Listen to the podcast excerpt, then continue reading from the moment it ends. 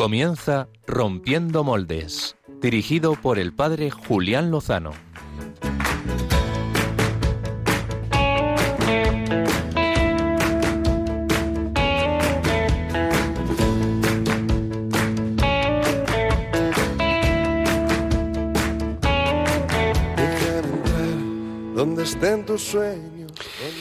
Muy buenas noches, queridos amigos de Rompiendo Moldes, queridos eh, amigos de la familia de Radio María. Hace hoy exactamente dos años que tuvo lugar la impresionante oración del Papa Francisco, él solo, en la plaza de San Pedro. La vida se abrió paso y sigue haciéndolo. Eh, tenemos muy presentes a los que ya no están, eh, pero confiamos plenamente en la victoria de Cristo. Vamos a compartir alguno de los rayos de luz que nos trae el amor de Dios. donde el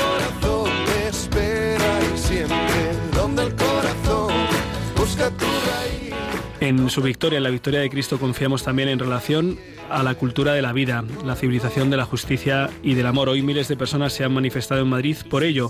Damos gracias a los incansables eh, luchadores por la vida, que, son muchos, no solo manifestándose, claro que sí, sino ofreciendo ayudas, estando dispuestos, disponibles para acoger, acompañar y ayudar. También miles de personas han cantado por la paz, han cantado Dona Novis Pacem, lo han entonado en decenas de ciudades. Nos lo va a contar a lo largo del programa el director de la, de la Coral Santiago Apóstol, quien ha sido el que ha tenido la iniciativa.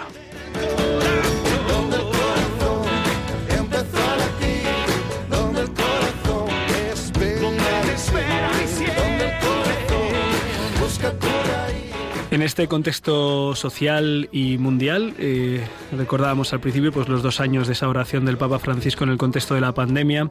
Ha pasado la pandemia, parece que va pasando, que va eh, terminando sus efectos, al menos los más eh, importantes, desde luego.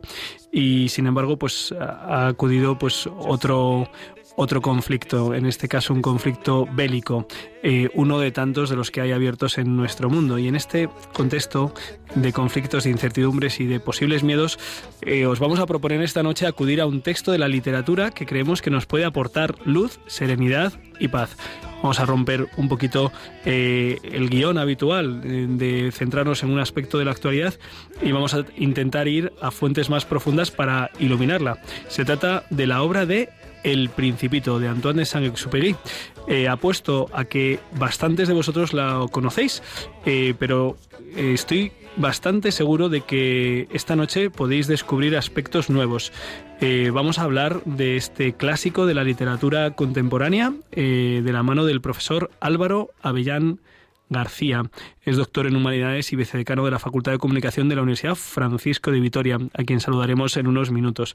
Y hablando de Álvaros, muy buenas noches, Álvaro González, ¿cómo estás? Muy buenas noches, Julián Lozano. Y la verdad es que se me están cerrando los ojos como las persianas, ¿no?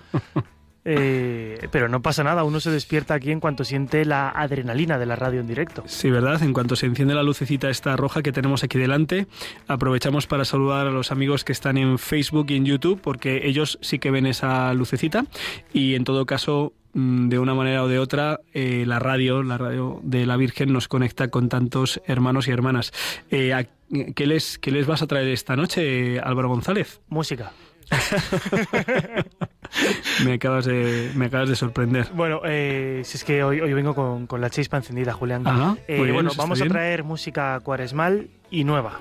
¿Vale? Novedades sobre música cuaresmal de eh, autores eh, católicos. Autores católicos, bueno, un español y una dominicana, porque van a ser eh, dos artistas en uno. Hoy, como venimos rompedores, cada día rompemos de una, de una, forma, manera. Pues hoy con dos artistas. Oye, pues te pido que nos recuerdes, que recuerdes a los oyentes la forma en la que tienen de comunicarse con nosotros, con Rompiendo Moldes, por favor. Tienen muchas formas. Lo primero, el Twitter, arroba rompmoldes. Nos pueden dejar los mensajes. De hecho, estaremos tuiteando en la medida de lo posible durante el programa.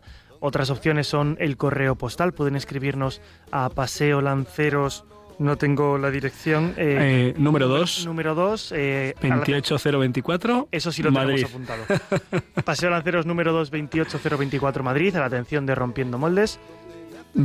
¿Qué te parece si al, al, que nos escriba, yo qué sé, le mandamos una foto dedicada? Bueno, no, porque a lo mejor entonces no nos escriben. Bueno, no sé, Les pensamos... invitamos al estudio, yo creo. O sea, creo que se puede hacer una especie de tour por los estudios de Radio María y, vernos en directo. Sí, ¿no? A, a, las 11 de la noche un domingo. Bueno, yo, creo que es el plan soñado por muchos de nuestros oyentes. Si nos están escuchando, pueden venir también a vernos, Julián. Bueno, bueno, pues nada, vamos a ver quién es el primero. También nos pueden escribir al correo electrónico, ¿no? O ya lo has dicho, que me he despistado. El correo electrónico, no lo he dicho, es rompiendo moldes radiomaria.es y se me olvidaba el medio estrella que es el WhatsApp. Eh, al siguiente número que apunten ahora mismo, cojan papel y boli o abran la agenda del móvil, es el 668 594 383. Lo repito, 668 594 383. Debo decir que ya cada día veo menos de lejos y que lo he dicho de memoria, pero creo que es correcto. Muy bien. También en la medida en la que podamos, en el Facebook de Radio María, en el que se está retransmitiendo en directo, pues también estaremos atentos a los eh, comentarios y a las preguntas. Eh, no me resisto a saludar en directo a, Cecilia. Eh, Cecilia es una feligresa de mi parroquia de Cien Pozuelos que es absolutamente fiel a nuestra cita quincenal. Así que bueno, sin más, yo creo que podemos dar paso a la entrevista de portada. ¿Qué te parece? Me parece bien, Julián. Yo quiero saludar a Amalia, porque eh, aunque lo tenía escrito para, para mi sección, eh, es una, una, oyente que me saludó el martes en una rueda de prensa. Toma ya. Me sentí como cuando a ti se te acercan las groupies en, en, los congresos de la diócesis, cosas así, que yo solo he visto con mis ojos. Pues lo mismo, me dijo, conozco a tu familia, a tu abuela, a tu novia, porque, porque, porque te sigue. el programa. O sea que en ese sentido, un saludo para Amalia. Saludamos a la gran familia de, Rompiendo Moldes, amigos de Radio María, y les agradecemos que nos acompañen, lo sentimos, también que recen por nosotros y esas, esas muestras de afecto. Vamos al lío.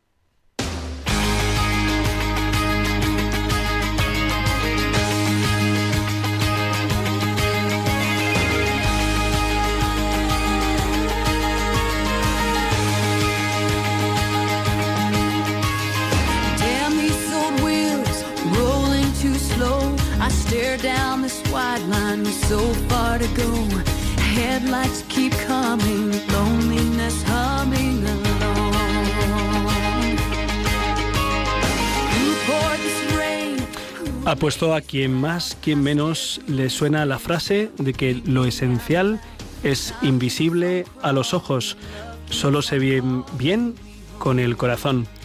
También la importancia de domesticar en, en labios de un zorro o la belleza y la grandeza de una rosa.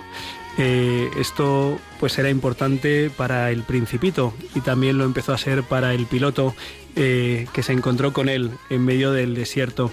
Es la obra, una de las más importantes, seguro de las más conocidas y famosas del siglo XX, del escritor francés Antoine de Saint-Exupéry. Eh, sobre este libro ha, reflexionado el profesor Álvaro Avellán García Barrio, que pues le presentan en el libro que hace unos días eh, se presentaba, se, publicaba como alguien muy querido por sus profesores en párvulos y también en primaria, pero un poco desastre en secundaria y bachillerato. Decían que era listo pero muy vago. En realidad es que prefería jugar al baloncesto y el examen que le motivaba era el del cinturón negro de judo. Así que de esta manera llegó a la Universidad Francisco de Vitoria y allí descubrió su tribu y su zona. Fue premio extraordinario de licenciatura en periodismo en el año 2000, máster en filosofía con una mención especial summa cum laude y también es doctor en humanidades y allí sigue ejerciendo como profesor eh, de comunicación, en la Facultad de Comunicación. Y bueno, pues se ha desarrollado el modelo de coaching dialógico entre él junto con un equipo de, profesores y de investigadores. Así que bueno, nos parece que es una, una persona que nos puede ayudar a mm, entrar dentro del mundo del principito y que el principito nos dé a lo mejor alguna clave para vivir estos tiempos eh, algo confusos y algo revueltos que vivimos. Muy buenas noches, profesor Álvaro Avellán. Muy buenas noches, Julián. Es, es una alegría, eh, debo confesar aquí a los oyentes que, que Álvaro y yo pues eh, tenemos una relación de amistad desde el año 1997, así que estamos de, de bodas de plata de amistad, Álvaro. Así es, sí, sí. Es de esas personas que pertenecen a, la tribu en la que encontré un, rumbo importante para mi vida. Sí, lo de, lo de la tribu es también por, por ciertas formas de conducirnos en la vida. Así es. Álvaro, em, has publicado hace unos días eh, pues un libro precisamente sobre, sobre el Principito. Ha puesto aquí hay muchísimos de nuestros oyentes que han oído hablar de esta obra, que lo han leído quizá siendo pequeños, porque en muchos contextos se ha leído este libro como, como un libro de, literatura infantil, pero tal vez haya quien no lo recuerde o quien no esté familiarizado con él. ¿Nos podrías hacer una, una introducción para que se enganchen a esta conversación? Claro, por si alguno no, no lo ha leído aún. Bien, eh, el Principito relata en primera persona la aventura de un piloto que tiene una avería en el motor de su avión y cae en el desierto del Sahara. Eh, el piloto cuenta con solo ocho días para arreglar el motor antes de quedarse sin agua y enfrentarse a la muerte.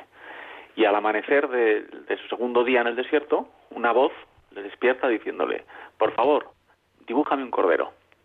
Esa voz pertenece al Principito, y, la petición que le hace el Principito conecta con la verdadera vocación del piloto, que el piloto pues de pequeño siempre había querido ser pintor, ¿no? vocación que abandonó a los seis años por culpa de las personas mayores que le recomendaron que abandonara la pintura y se dedicara a aprender cosas útiles. Eh, efectivamente, si alguien leyó este relato cuando era pequeño y no lo recuerda bien, pues yo le animo a que retome ahora la lectura, que le dé una segunda oportunidad porque aunque El Principito ha sido vendido como un libro para niños, como un cuento de hadas, por las aventuras del Principito visitando seis planetas y cayendo luego en la Tierra, en realidad el libro solo empieza a gustarnos cuando somos jóvenes y entendemos la crítica que esconde el libro contra la cultura dominante, ¿no? cuando no somos capaces de ponernos en la piel del piloto que ha perdido su vocación por culpa de la cultura dominante. ¿no?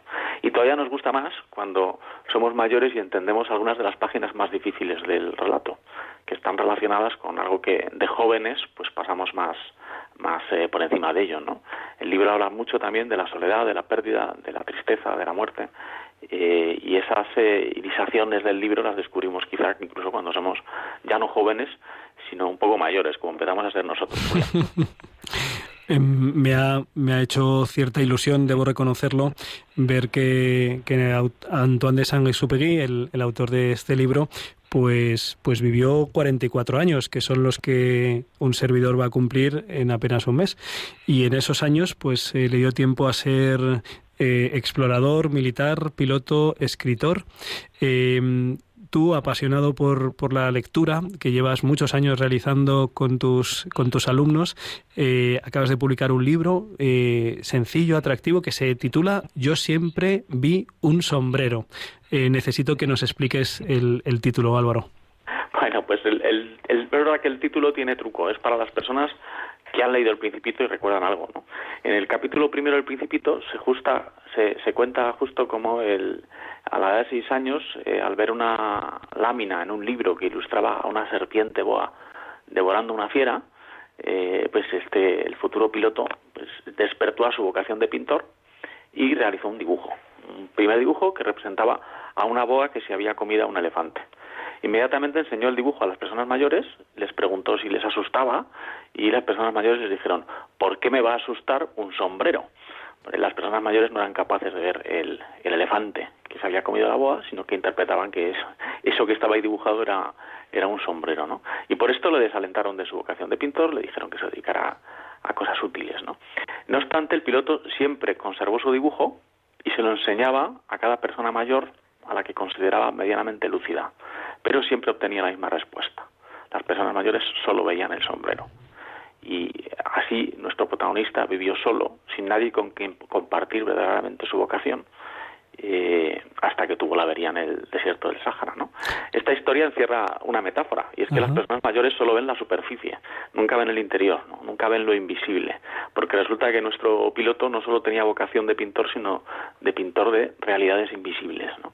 Y es como tú bien recordabas al, principio de la sección eh, de lo que va el libro, ¿no? de que aprender a ver lo invisible, que no se ve con los ojos, sino que se ve con el corazón. Así que el libro va dedicado a todos los que siempre vimos un sombrero para enseñarnos a ver lo invisible eh, y el libro pretende ser una ayuda para aprender a mirar, a, a descubrir el tesoro invisible que se esconde en cada una de las cosas que tenemos delante de nuestros ojos y que nos perdemos porque hemos olvidado a mirar como miran los niños. Recuerdo en una conversación eh, con, con Dani... Uy, SM Dani, eh, em, que él, el que es sacerdote marianista, me comentaba que San Exupegui estudió con los marianistas en, en Suiza, si no recuerdo mal, y, y, el padre Chaminade, que es el fundador de los marianistas, eh, en cuyas escuelas, eh, en cuya escuela estudió San Exupegui, eh, escuchó muchas veces la frase, una frase de Chaminade que era lo esencial es lo interior lo esencial es lo interior. Eh, y, le parecía encontrar un, eco de, esa enseñanza en, la tesis de, del Principito y de San Exupéry. Eh, dices que el Principito, en, la introducción de tu libro, dices que el Principito atesora las claves para hacer de nuestra vida una aventura extraordinaria.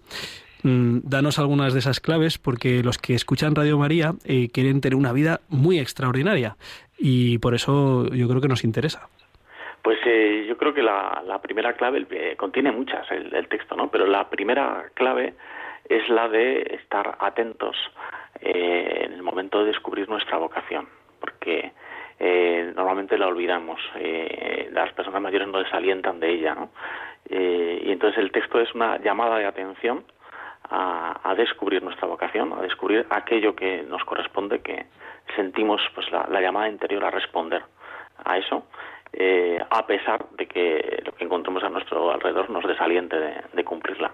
Y en esa clave el libro también nos enfrenta al precio de caer en el desierto, es decir, a, perder o renunciar nuestra vocación y nos muestra lo terrible que es eh, vivir habiendo renunciado a aquello para lo que estamos llamados. Y nos da muchas claves para recuperarla. El, amor, la amistad, eh, la esperanza, también el sacrificio como, como respuestas personales a, las dificultades de la vida. ¿no? Eh, me presentabas eh, hablando de la tribu y la zona y pues para mí fue efectivamente encontrarme con algunas personas lo que me hizo reencontrarme con, con mi vocación ¿no? y de esto va el libro. Eh, diría que ese es el, ángulo o el enfoque más radical que hace, que hace el libro y luego en torno a eso, al, al calentarnos mutuamente en torno a la vocación compartida, pues hay muchísimos otros temas. Eh, aparecen términos como vocación, eh, amor, amistad, sacrificio. Em, ¿cómo, ¿Cuál es la relación? ¿Cómo es la relación entre el principito y el Evangelio? Eh, sé que es un tema de, de estudio e incluso de debate. Eh, recuerdo pues al profesor Andrés Jiménez Abad eh, quien hace, pues yo creo que unos 25 años, eh, pues a mí personalmente me descubrió eh, este libro y recuerdo que no había como una tesis así em, exclusiva o única. según tu parecer, Álvaro Villán, ¿cuál, es la relación entre Principito y Evangelio? Pues efectivamente me haces una pregunta difícil, ¿verdad? Fíjate, hay, bueno, hay primero una diferencia clarísima que aunque sea obvia pues hay que eh, me parece importante no claro el, evangelio es revelación el, principito no es una obra literaria no eh, los autores del evangelio estaban imbuidos eh, por la fe inspirados por la fe y eso le da al evangelio una fuerza una claridad una presencia de la palabra de Dios y, de, y del testimonio de la palabra de Dios que está lejos de poder encontrarse en el principito no eh, San Exupegui había sido formado efectivamente en escuelas católicas, eh, tenía muchísima fe, como probablemente como pocas personas, en las posibilidades del hombre, en la heroicidad, en, los límites bien a los que podía llegar el ser humano cuando seguía radicalmente los dictados de su corazón, pero tenía cierta incertidumbre respecto de la fe en Dios. Eh, dicho eso, con, con toda la formación católica que tenía el autor, y del que tiene textos más declaradamente católicos eh, posteriores al, Principito y poco antes de morir, por ejemplo en Piloto de Guerra, el, libro entero está impregnado de la tradición cristiana eh, y hasta el punto de que el, lector formado en la tradición católica al leer algunos pasajes se sentirá sin ninguna duda trasladado a pasajes a paisajes evangélicos no pienso en el desierto ¿no? Pienso en Getsemaní, en las horas antes de enfrentarse a la muerte, pienso en el pozo en el que conversan Jesús y la samaritana, y hay un capítulo en el que el principito y el piloto están junto a un pozo, pienso en la Navidad y en los eh, sentimientos hondamente profundos que, que vivimos en Navidad, pienso en la pasión, en el caminar eh, hacia la muerte, llevando al amigo cargado al hombro. hay muchísimos pasajes que están cargados de, de simbología cristiana. Y a mí personalmente, al margen de que pasara por el interior de San Esupegui, que tendría sus tribulaciones, a mí me recuerda un poco a nuestro Unamuno, ¿no? Sí. Pero al margen de lo que viviera el autor por dentro, el libro sí que me ayuda a entender mi fe y a crecer en ella. Eh, reconozco eh, muchas verdades de, de nuestra fe explicadas con mucha radicalidad humana.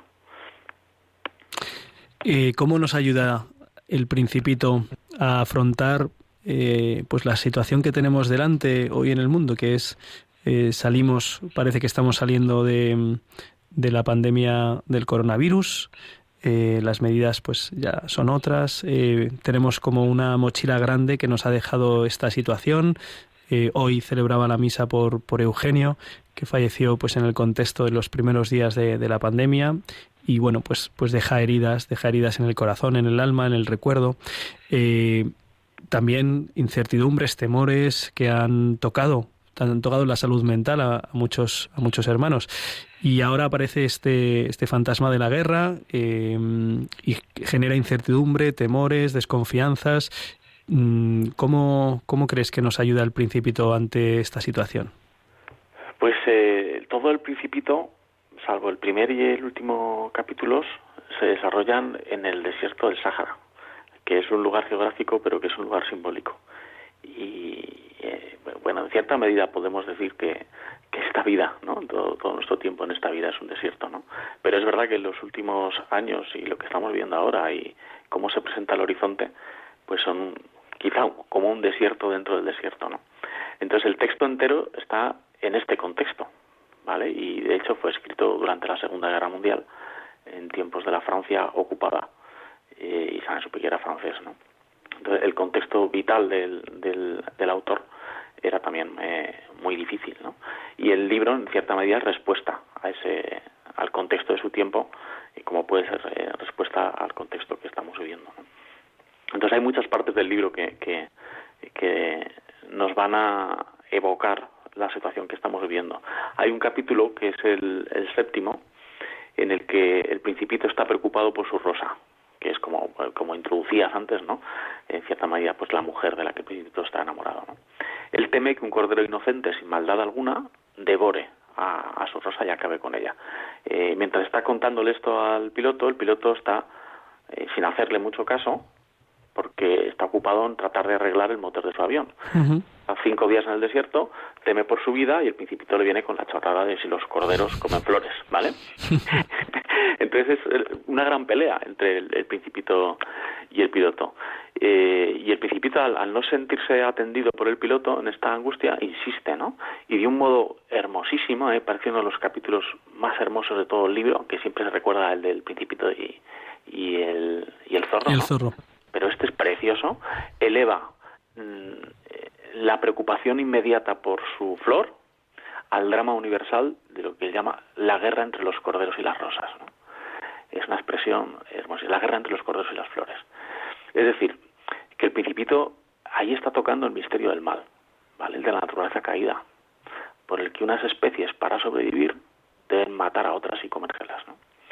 es un momento en el que la pequeña historia del Principito y su Rosa cobra tintes como metafísicos o teológicos, ¿no? Eh, y ante ese discurso tan elevado que, que, que culmina en el, en el Principito llorando, el, piloto se da cuenta de lo que está ocurriendo y para, deja de arreglar el motor de su avión.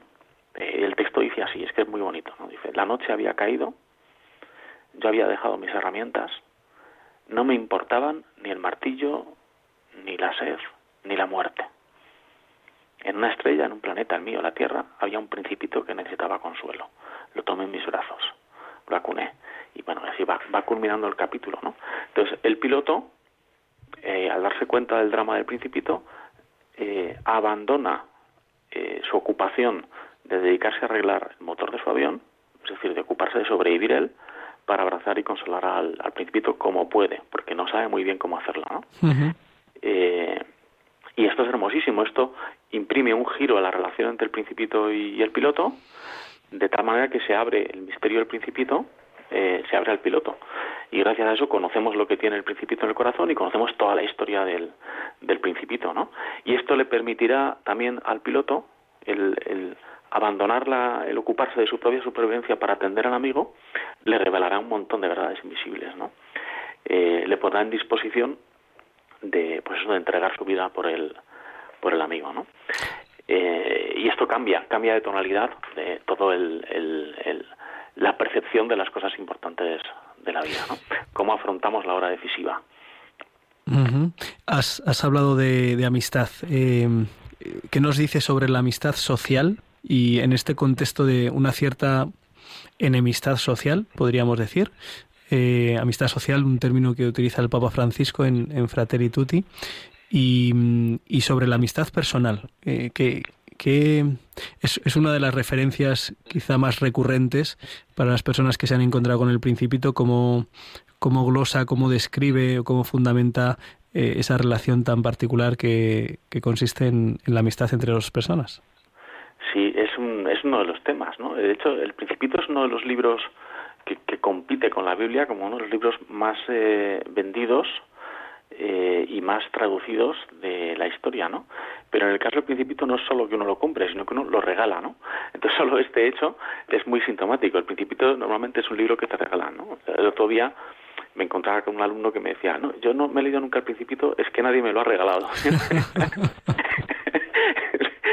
en la conciencia incluso de que no, de quien no ha leído el Principito está que el Principito se lee porque alguien te lo regala, ¿no? Es, eh, es impresionante.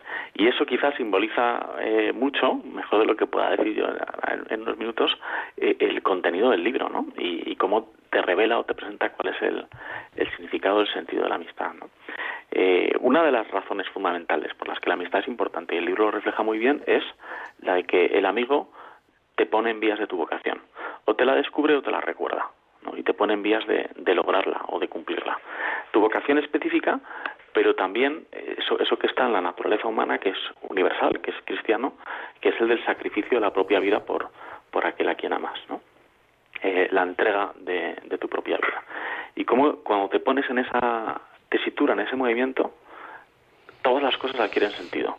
E incluso el enfrentarte a las dificultades y a la muerte adquiere sentido. Y a la muerte nos vamos a enfrentar todos, ¿no? Pero uno puede enfrentarse como un miedo eh, o como un absurdo a la muerte o puede enfrentarse a la muerte eh, pues lleno de vida, por así decir, ¿no? Y entonces en ese sentido el texto es eh, bueno para estas horas y, y nos habla también de la, de la necesidad que tenemos de, del otro eh, para confirmar nuestra vocación. ¿no? En, en este momento de, de, clima de crispación, sin embargo, yo me acuerdo más de otros textos de San Esupegui que también recomendaría a, al oyente de Radio María. ¿vale? San eh, una de sus, de sus ocupaciones fue también la de periodista. Entonces, él tiene unos textos que han sido muy desconocidos en España hasta hace poquito sobre la Guerra Civil Española. ¿Vale? Los que él cubría la Guerra Civil Española para un periódico francés. Eh, se puede encontrar el texto si uno busca San Esupegui en la Guerra de España o España ensangrentada. Ha sido, han sido publicados los reportajes con esos dos títulos. Y a mí ahí me, me, San me ayudó a entender mucho lo terrible de la confrontación ¿no? y de la, de la falta de, de amistad entre, entre los hombres. ¿no? Eh, por un lado, porque describe muy bien la enfermedad que es la guerra, ¿no? la división entre los hombres. Y por otro, porque descubre también eh, y presenta muy bien la belleza que hay en los vínculos, en la unidad entre los hombres. Él ve belleza en ambos bandos en la guerra civil española, ¿no? en lo que cada bando defiende, en los vínculos con personas y con tradiciones que se están defendiendo en cada uno de los bandos, ¿no?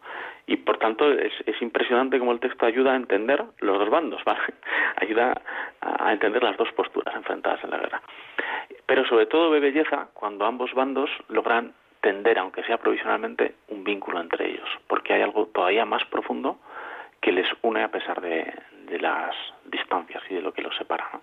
Me parece un texto conmovedor, ¿vale? Estos, estos reportajes que nos ayudan a, a, descubrir que incluso en el enemigo, en el rival, en aquel que piensa muy distinto de mí, puedo encontrar algo en lo que reconocerme y en quien reconocerme, y que nos invitan a apostar por trabajar en esos vínculos, en vínculos profundos que nos unen y que nos hacen mejores, eh, y abandonar pues el sinsentido del, del enfrentamiento.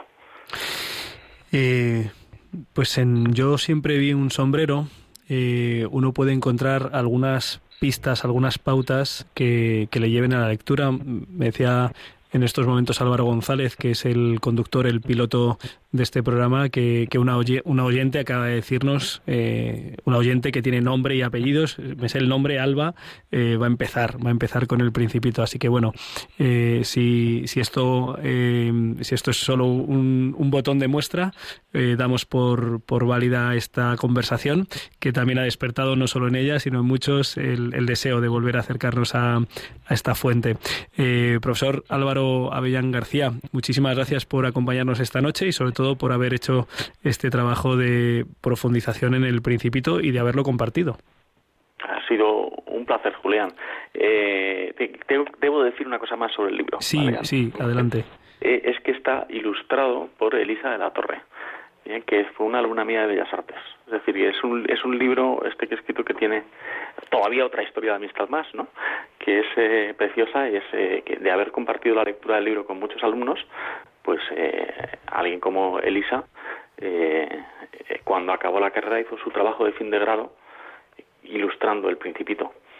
Eh, y como no podía publicar las ilustraciones con el copyright del, del, del, texto del Principito, pues le escribí yo un texto, ¿vale? Entonces, sepáis que yo siempre vi un sombrero, en realidad es un, una respuesta a una alumna de, de primero de Bellas Artes, fruto de la lectura común que hicimos del, del libro, ¿no? Y quería acordarme de Elisa porque si a alguno le interesa también este libro, pues que sepa que va a encontrar unas ilustraciones preciosas. Bien por ello. Eh, muchísimas gracias, Álvaro. Muchas gracias, Julián. Un abrazo. Que Dios te bendiga. Un abrazo. Pues eh, estábamos hablando de, de paz, eh, de amistad, de sacrificio, de, bien, de verdad. Y vamos ahora a dar una pincelada también sobre el tema de la paz. Eh, hace dos semanas eh, traíamos eh, aquí pues una propuesta eh, de la familia coral Santiago Apóstol, eh, radicada en Griñón, en el sur de Madrid, eh, para que el día 27 de, de marzo pues se pudiera ver, pudiera haber un encuentro de coros en distintos lugares del mundo y así ha tenido lugar esta mañana. creo que está al otro lado del hilo telefónico, pero antes vamos a escuchar el canto que precisamente han entonado esta mañana en cientos de lugares. Thank you.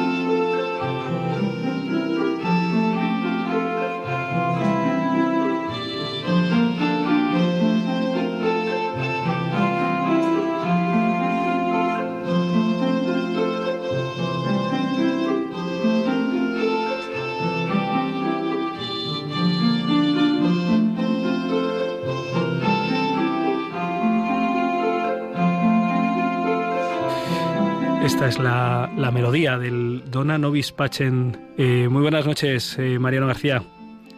Buenas noches, Julián. Eh, ¿Cómo ha sonado esta mañana delante del Museo Reina Sofía? Ha sonado emocionante, emocionado. Ha sido un momento de unidad, de, de petición, de oración, de unidad de la gente. Ha sido algo in, inolvidable. Uh. He visto alguna imagen en, en, la, en la 1 de Televisión Española, en el telediario. Eh, te he visto ahí dirigiendo una gran multitud, pero luego he visto eh, imágenes de Valladolid, de Santander. Eh, ¿Cuántas ciudades se han unido a, este, a esta propuesta de Canto por la Paz? Pues en España exactamente hemos tenido 133.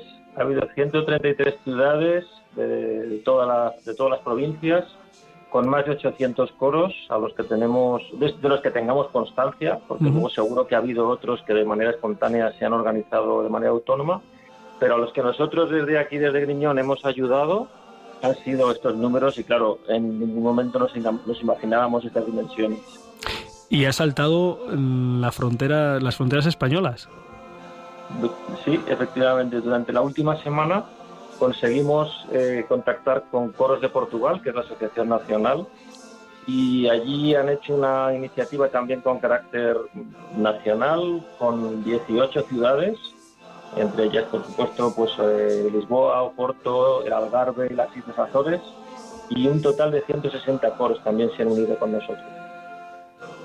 Qué bueno. Eh, para los que no hemos podido estar esta mañana en ninguno de estos lugares, yo en, nuestra parroquia a las 12 ha sonado este, este canon. Eh, descríbenos cómo ha sido el ambiente, cómo ha sido la preparación y la ejecución del canto. Pues ha sido un ambiente de mucha tranquilidad, de mucha emoción.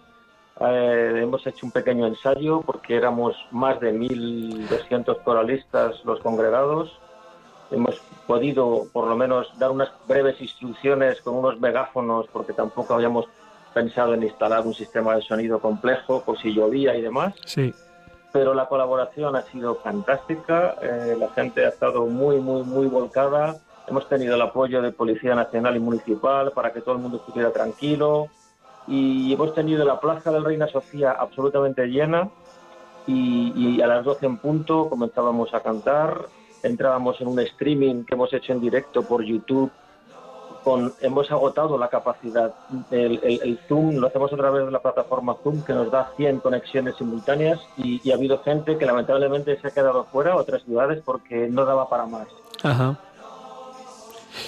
Pues bendito sea Dios, eh, Mariano García, por esta iniciativa, por elevar este canto, por unirnos a la oración, eh, pues que el Papa Francisco realizaba en nombre de toda la Iglesia el pasado viernes eh, en esa consagración de Rusia y Ucrania al corazón inmaculado de María y pues nosotros no nos cansamos de seguir pidiendo que nos done, que nos done la paz aquel que nos la puede conceder. No sé si de, después de esta iniciativa tenéis algo, algo pensado. Pues pensado todavía no, pero sí que han aparecido lógicamente ante la pues la eclosión de este fenómeno que se llama Coros por la Paz pues sí que hemos recibido propuestas, ideas y ahora tendremos que reposar, que descansar un poco sí. y, si la situación lo requiere, pues hemos creado algo que está al servicio de, la paz y al servicio de la sociedad. Hemos visto que los coros están eh, dispuestos a unirse, por tanto, pues seguiremos trabajando para una sociedad mejor. Pues muchísimas gracias, Mariano García. Sé que vas a descansar, pero no mucho, porque la semana que viene, si no recuerdo mal, en la parroquia San Esteban de Fuenlabrada tenéis concierto. Así es, así es. El día 2 de abril a las 8 y cuarto estaremos allí cantando Lacrimosa, que es nuestro ciclo de música sacra. Así que bueno, hay que descansar un poco las voces sobre todo y el sábado estaremos con las pilas puestas. Pues quizá Álvaro González, conductor de, Rompiendo Moldes y fue la Brense de Pro, eh, se acerque allí a escucharlo en directo. No sé si es así, Álvaro. Muy buena parroquia, Julián, y tengo que mirar la agenda, pero vamos, yo iría encantado. Merece la pena. Yo que he tenido la suerte de, recibir al coro, a la familia coral Santiago Apóstol eh, en, mi parroquia, la verdad es que es, es un lujo. Mariano García, muchísimas gracias por atendernos en directo este día tan intenso y con tanto cansancio, pero también con tanta emoción y tanto agradecimiento y alegría. Pues muchas gracias a vosotros por vuestro apoyo. Un, un fuerte abrazo, hasta siempre. Un fuerte abrazo. Adiós, buenas noches.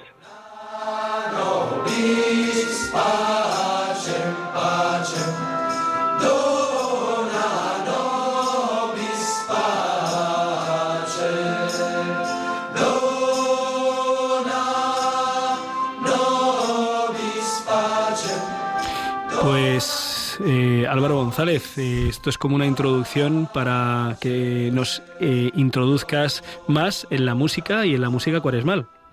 Desde luego, Julián, vamos a darle duro. Venga. Cuaresma. Biorritmos con Álvaro González. Cuaresma, amen. Singing Cuaresma. Esto es de las cosas más, más ridículas que hacemos. ¿Eres consciente, Álvaro? Eh, sí, yo creo que mientras no nos den un toque técnico, eh, yo estoy dispuesto a seguir haciéndolo. bueno, sí, sí, ya from, Lost to the River. Ya van muchos años haciéndolo. Creo que es más fácil que cambiar la cabecera durante estos, durante estos días. Eh, sí, sí, sobre todo teniendo en cuenta el, el grado de, de, de, vaguería y de pereza que nos llega en algún momento de la existencia, ¿verdad? Bueno, no, no es. Yo creo lo que digo, no es lo digo por mí. De, identidad de, marca, es así. Somos, verdad, somos una marca. Muy bien. Cuaresma, amen. Eh, Julián, hoy quiero compartir eh, contigo buena música. En el guion tenía escrito que tenía que compartir el testimonio de Amalia, que la citaba al principio como una oyente que por primera vez se me había acercado a, saludarme porque me conocía de la radio. Decía, del, programa de Julián Lozano, del padre Julián. Tú cuando se acerque alguien, y tú reza por mí, que es lo que hace falta. Desde luego, desde luego que sí. Eso, eso que, que no quede fuera. Aquí hemos venido a hablar de música. Entonces, hoy me he tomado la licencia de traer una noticia y dos artistas. Venga, dispara. Te diría, ¿por qué quieres que empecemos? Pero voy a empezar por un artista, así que no te preocupes. no lo intentes. Primero Quiero que empieces por un artista. Pues perfecto, eh, sí, sí. El principito en el planeta que había un rey eh, aprendió que... El, no, el rey le decía que hacía leyes para que, o sea, las leyes que iba, que sabían que iban a obedecer. Es, es muy gracioso. Así que como vas a empezar por un artista, empieza por un artista. Que parezca ensayado, Julián. Eh, voy a traer a un clásico, un clásico de esta sección, amigo también que ha sonado muchas veces, y todo un talento que se dedica al rap. Sé que no es lo que a lo mejor nuestros oyentes están más acostumbrados a oír, pero es un rap católico y con mensaje que seguro no los va a dejar defraudados. Después del Don Alois Pachen de Mozart, pues eh, se llama, esto se llama Rompiendo Moldes, vamos a por el rap. Aquí todo tiene cabida. Luego les prometo canciones de, meditación con ¿no? que no se preocupen. Eh, es un tema que se publicaba esta semana, ha visto la luz, pues no sé si ha sido el miércoles o el jueves, quizás el martes, no lo sé, pero es eh, un tema de Fred Sánchez y es una de las canciones de su próximo disco, el primero que ha sacado a la luz. Es un tema que ha publicado con, el, con otro cantante, se llama Stellion, un colaborador habitual también suyo, tienen muchísimos temas juntos y una gran voz, y está producido desde Costa Rica por el productor Caleb. Eh, es el último tema de Fred Sánchez que se llama em, ¿Cuántos momentos? Es que estoy leyendo aquí cuántos momentos estoy teniendo y, me pierdo con el título, Julián, tengo que usar negrita. Pero vamos a escuchar cuántos momentos de Fred Sánchez.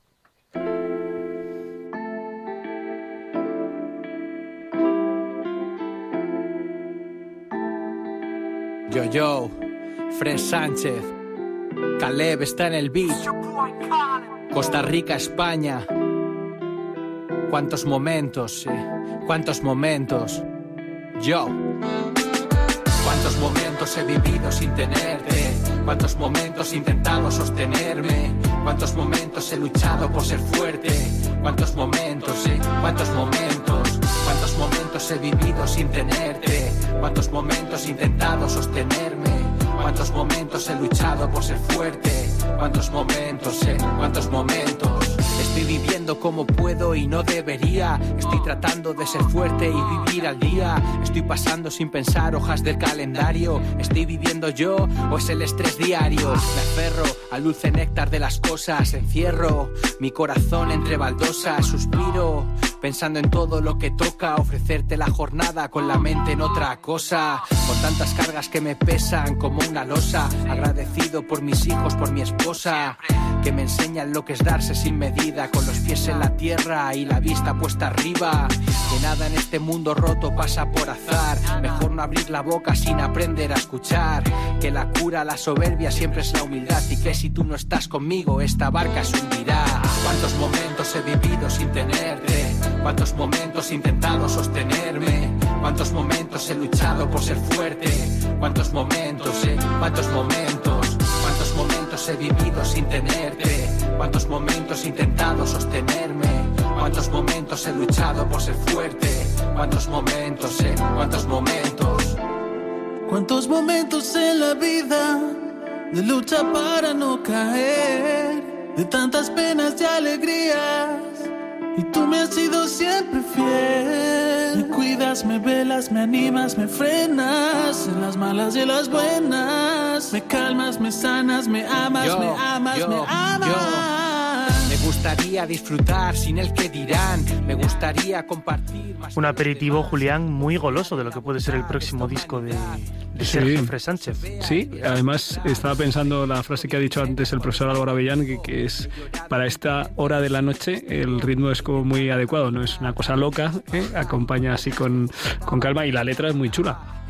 Desde luego que sí, o sea, eh, yo los lo recomiendo escuchar completo, ¿no? Demuestra que hay talento en el rap católico español y que se puede hacer un buen sonido con mensaje. En este caso es fácil identificarse con la letra que nos propone Fred Sánchez, que nos habla de los agobios del día a día, de la rutina, de que también poco a poco nos vemos tentados de dejar a Dios en, en un lugar secundario, no quiero decir en el último lugar, ¿no? Pero que también Él está en nuestra barca también en todo momento y, ha estado antes, ¿no?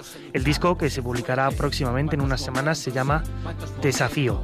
Ahora, eso sí, me tomo el desafío, la licencia de hablar de la noticia que hablaba antes. Y es que en el Biorritmos anterior escuchábamos eh, a los finalistas del Madrid Live Talent que era el concurso de talentos musicales que ha organizado la Delegación de Jóvenes de Madrid. A mí no me gusta dejar las cosas a la mitad, nos coincidió que no tuvimos programa y quería anunciar a la ganadora, que, claro que sí. en un redoble de timbales fue María Díaz Leante. Eh, aplausos también, sonido de aplausos.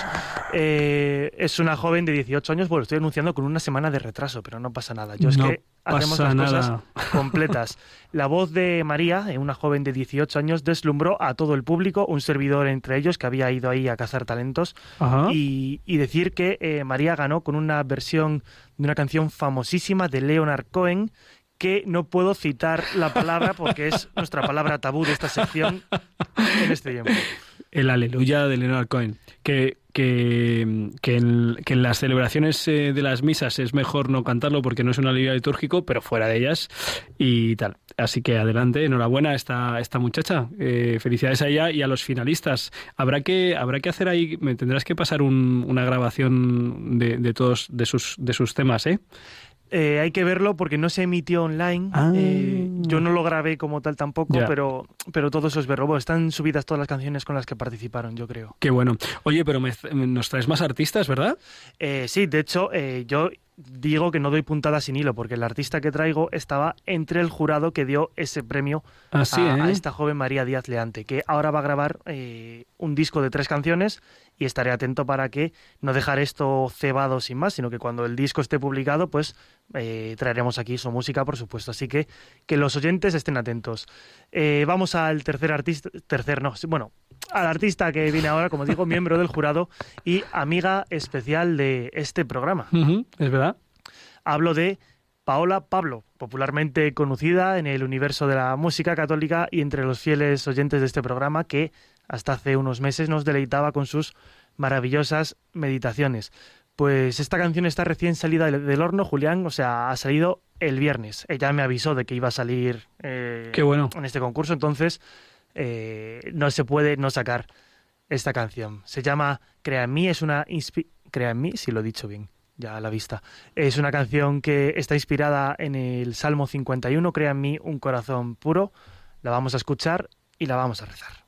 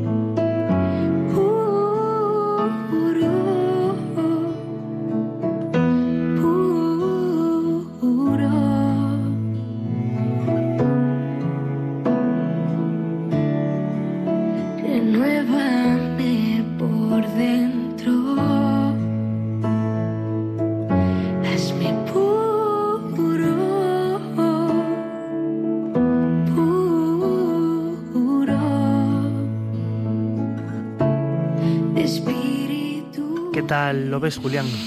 Pues me está encantando. a mí me gusta mucho la, voz de Paola y sus temas, eh, además del aprecio y el afecto personal, pero sí me gusta, me gusta. Pues no es la única canción, Julián, que ha sacado en estas últimas semanas, en esta cuaresma. De hecho, hasta la Semana Santa, esta joven de República Dominicana, pero que vive en Madrid, tiene previsto seguir sacando temas, así que yo recomiendo estar muy atento a sus redes sociales, a su canal de YouTube porque eh, es desde luego inspiradora. Eh, vamos a escuchar pues una última canción que tenemos tiempo para más. Eh, si esta es poco cuaresmal, la siguiente lo es todavía más porque se llama Polvo Soy, ¿no? No está mal tampoco que en este tiempo, para regresar al amor de Dios, pues nos renovemos, ¿no? Escuchando y recordando que somos polvo.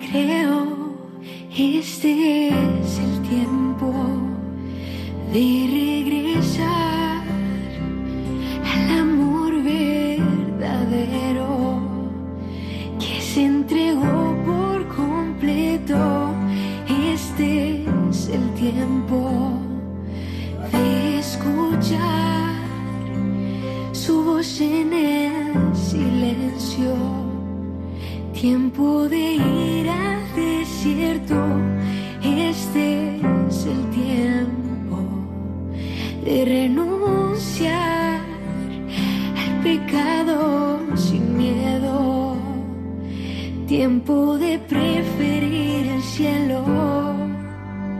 Polvo soy con todo.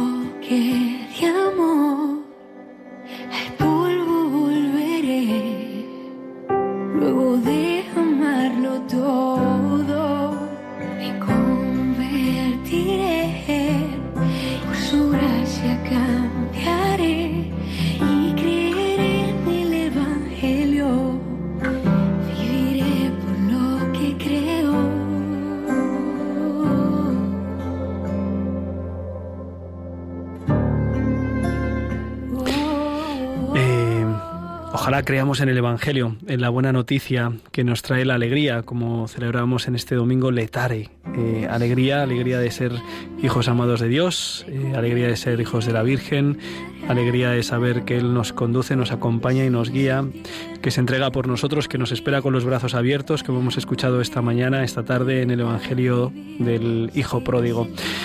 Pues em, así les dejamos, algunos a lo mejor les hemos dejado ya preparaditos para, acostarse, ¿verdad? Algunos querrán seguir eh, pues eh, escuchando la radio de nuestra madre, les animamos a que sigan haciéndolo en el programa La aventura de la fe, que comienza ahora en un minutillo.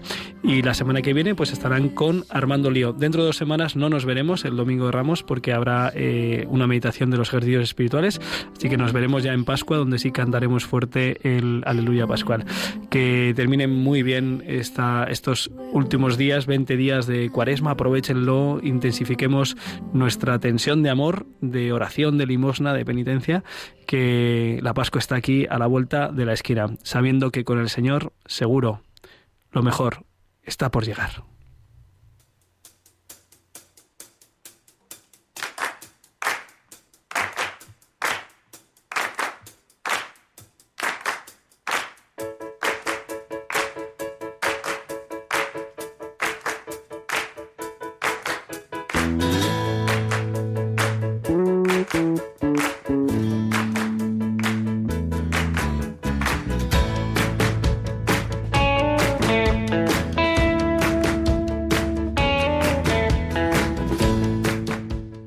Escuchado Rompiendo Moldes, un programa dirigido por el padre Julián Lozano.